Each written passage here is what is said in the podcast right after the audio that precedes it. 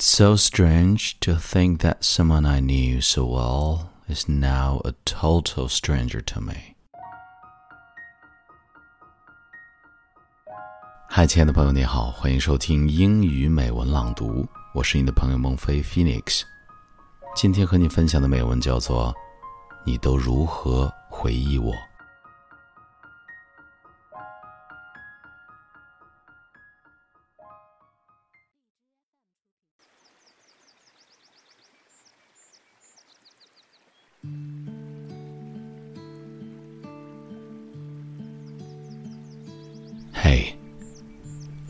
We haven't seen each other and we haven't talked to each other in a while. But I want you to know that I have been doing a lot of thinking lately.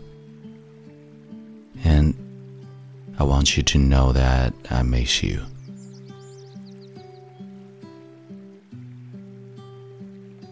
Not regret what happened, or I want to see you again.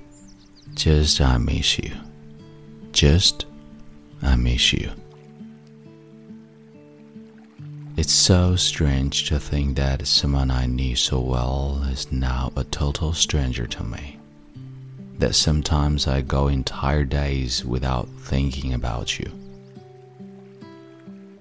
Most of the time, I let myself forget because it's easier.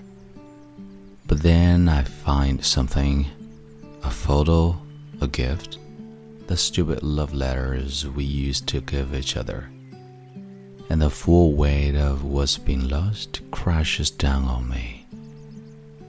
Part of me wants to see you again, to hold you again, to kiss you again. But all those feelings become empty thoughts. When I look back now, remembering love isn't always what it seems. It's just so easy to forget, but this isn't regret. We have reasons for ending it, and they're as valid as ever.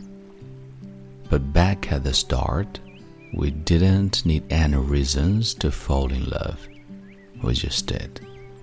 The reasons came at the end, and everything since then has been about reasons. And that's good. Means that one day I'll find someone who I won't have to say goodbye to but a part of me just misses loving someone and having them love you back. That's all. I guess what I'm saying is, I hope things are good with you. I hope everything's great. I hope you found a love. That's all the things ours couldn't be.